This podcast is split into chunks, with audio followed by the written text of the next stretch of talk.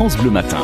À 6h11, c'est la science infuse, comme chaque matin sur France Bleu Besançon, et c'est Jérémy Querenet qui vient nous apporter une explication scientifique à un phénomène du quotidien. Bonjour Jérémy. Bonjour, bonjour. Bonjour Thierry, bonjour à tous. Alors aujourd'hui, vous allez évoquer les gardiens du temps. Qui mesure le temps? Comment est mesuré le temps? Voilà autant de questions euh, que nous vous soumettons là tout de suite euh, au saut du lit. Allez-y Jérémy. Oui, le temps, euh, le temps semble une évidence. Hein. Nos montres, nos téléphones nous le donnent quand on veut. On pourrait croire donc que c'est une histoire simple, mais pas du tout. Hein, déjà parce qu'il faut bien une référence pour remettre à l'heure de temps en temps euh, ces montres. Alors sans remonter jusqu'à la préhistoire, hein, mais c'est vrai que l'humain a, vite eu besoin de compter le temps, le temps des saisons, le temps des journées.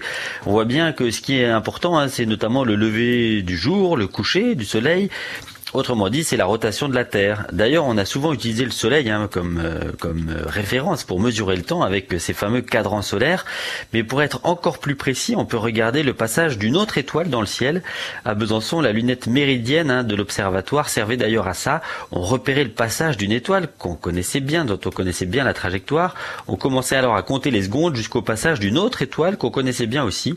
Ça donnait toujours exactement la même durée. Et c'est comme ça qu'on vérifiait euh, que les montres ou les horloges l'horloge était bien à l'heure en observant les étoiles. Voilà une façon d'étalonner donc euh, le temps. Alors euh, ça, j'imagine que c'est plus vraiment d'actualité comme système, euh, Jérémy?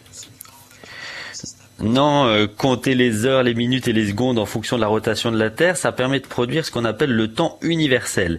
Mais aujourd'hui, on utilise une autre référence partout sur Terre, c'est le temps universel coordonné. Et depuis les années 70, ce temps n'est plus mesuré en fonction de la rotation de la Terre, mais grâce à un réseau de quelques 500 horloges atomiques, dont une est à Besançon.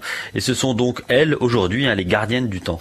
Oui, alors c'est pas un problème ça, euh, que ce temps universel ne dépende plus finalement de la rotation de la Terre?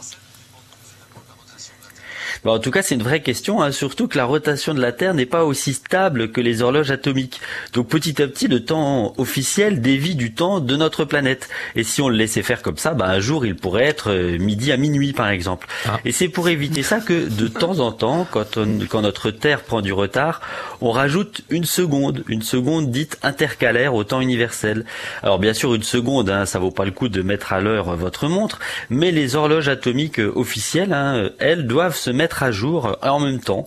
La dernière seconde intercalaire à avoir été rajoutée, c'était en décembre 2016. Effectivement, merci Jérémy pour toutes ces explications. On va vous retrouver